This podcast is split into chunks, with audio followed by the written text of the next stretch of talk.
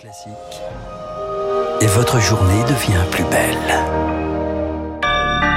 Il est 8h sur Radio Classique, le journal tout de suite de Julie Drouin.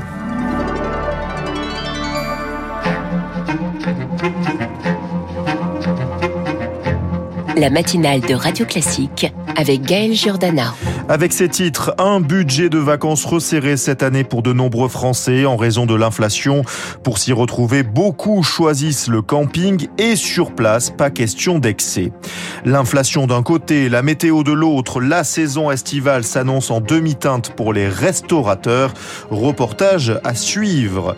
Enfin, la mort d'un soldat français en Irak, le deuxième en quelques jours, des militaires qui participaient à la formation de l'armée irakienne pour les aider dans la lutte contre le terrorisme. Radio Classique. Julie Drouin, avant de développer ces titres, une information qui vient de nous parvenir. Oui, on a appris qu'un enfant de 10 ans a été tué par balle dans une fusillade cette nuit, fusillade qui s'est déroulée dans la ville de Nîmes. Selon nos confrères de France Info, la voiture d'un homme qui rentrait du restaurant avec ses neveux à bord a été pris pour cible par quatre tireurs cagoulés, quatre hommes qui ont réussi à prendre la fuite. L'inflation a donc durement frappé les Français au porte-monnaie cette année. Alors, pour des vacances moins coûteuses, ils sont nombreux à tournés vers le camping. Après une année record pour l'hôtellerie de plein air, la saison 2023 s'annonce réussie. Conséquence de l'inflation, les Français choisissent le camping pour son bon rapport qualité-prix avec l'objectif de dépenser le moins possible sur place, comme l'a constaté Zoé Pallier entre Rouen et Le Havre. Des serviettes qui sèchent sur un fil, des chaises pliantes, une plaque de cuisson électrique. Et la tente, euh, bah, on a le frigo à l'intérieur. C'est le deuxième séjour de Caroline dans ce camping de Normand. On a déjà loué une petite maison là il y a quelques années. Euh, mais cette année, c'est restreint. C'est moins cher la tente. Comme Caroline, beaucoup délaissent cette année les mobilhomes et louent quelques mètres carrés de pelouse ou planter une tente pour 29 euros la nuit. On est juste ici, emplacement 8. Estelle travaille dans la grande distribution, son mari Ludovic dans le bâtiment. Un hôtel, c'est 90 euros la nuit. Pour les grandes vacances, non, c'est camping. Le couple habite à moins de 30 km d'ici. moins de carburant. Moins de péage. Puis on- les campings sont un peu moins chers dans cette région-là. Tous les vacanciers cherchent à réduire leurs dépenses. D'habitude, on part en location où il faut plutôt euh, payer les activités à côté, alors que là, dans le camping, tout est compris, notamment la piscine, bien sûr, où on vient quotidiennement.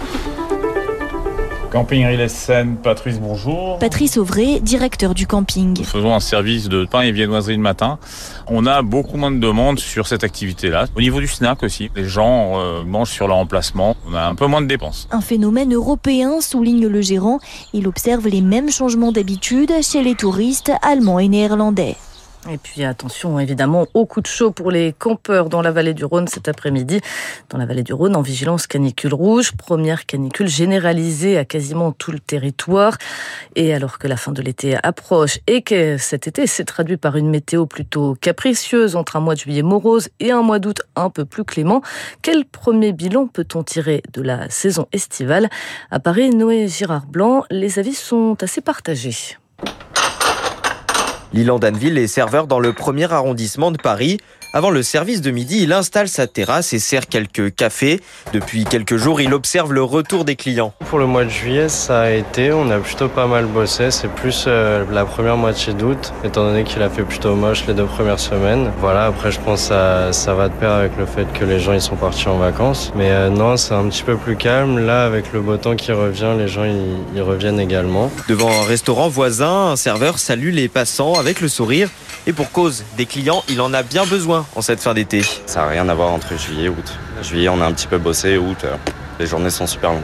Pour moi, c'est dû aux émeutes, euh, à tout ce qui s'est passé en France. Et quand on est à l'étranger et qu'on regarde les infos, on a l'impression qu'on est un peu à Bagdad ici. Quelques pas plus loin, Cyril Michaud dresse une table qui donne sur la rue. Ce gérant de plusieurs cafés parisiens assure qu'il n'y a pas un seul bilan à tirer au sein même de la capitale. On a une autre affaire aussi sur les boulevards et euh, ça a pas mal marché aussi sur les boulevards. Par contre, il y a des quartiers chez des amis où il n'y avait rien du tout. Selon les quartiers, certains restaurateurs l'assurent, ils ne rentreront pas tous dans leurs frais du mois d'août. Ils espèrent un regain d'activité avec la Coupe du Monde de rugby en septembre. Un reportage signé Noé Girard Blanc.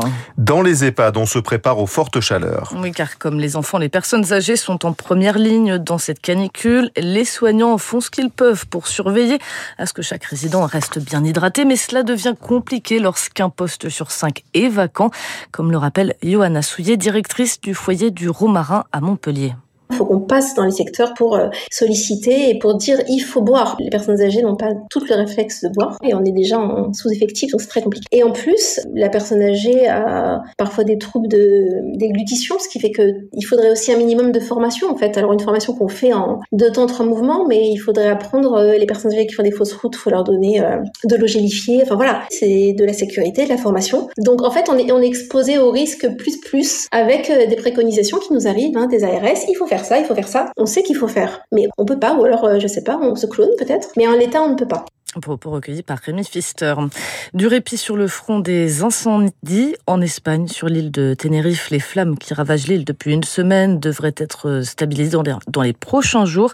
Près de 15 000 hectares ont brûlé. Et puis, dans l'ouest canadien, la météo est porteuse d'espoir avec de la pluie attendue aujourd'hui, alors que la zone compte encore 380 incendies actifs. 8h06 sur Radio Classique, on vous parle d'un secteur immobilier en berne. Plus de 600 agences immobilières ont fermé leurs portes ou sont en redressement depuis un an. Moins de construction, moins de ventes, hausse des taux.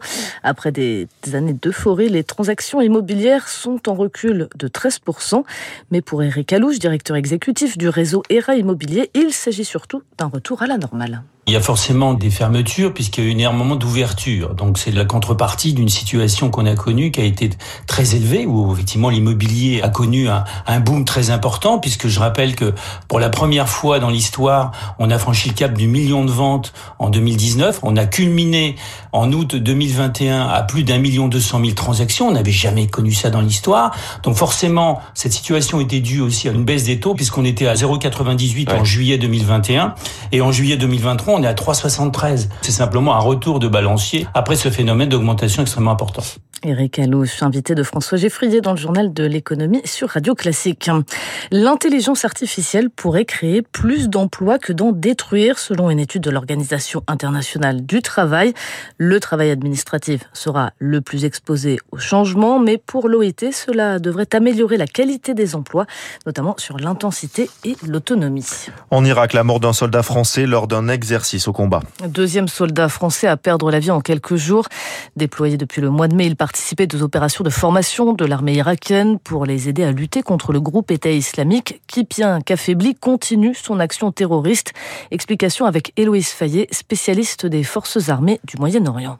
L'armée irakienne a encore besoin d'un entraînement euh, de ses forces, que ce soit au niveau du soldat du rang, euh, mais aussi euh, des officiers. L'armée irakienne a besoin de renseignements qui est fourni notamment par des survols de rafales français du territoire irakien. Et même si les militaires français n'accompagnent plus les forces irakiennes sur le terrain, l'appui fourni par les armées occidentales est encore indispensable, même si la menace représentée par Daesh doit être in fine réglée à l'aide de mesures beaucoup beaucoup plus large, des mesures politiques, des mesures économiques qui ne peuvent pas être traitées uniquement par des militaires. Enfin, l'aéroport du Touquet va changer de nom. L'aéroport international du Touquet Paris-Plage va prendre le nom d'aéroport international Elisabeth II du Touquet Paris-Plage après avoir obtenu l'accord du roi Charles III. Pour rappel, cet aéroport avait été conçu dans les années 30 afin d'accueillir par avion la clientèle britannique. Merci beaucoup Julie Drouin pour ce journal. Avant notre invitée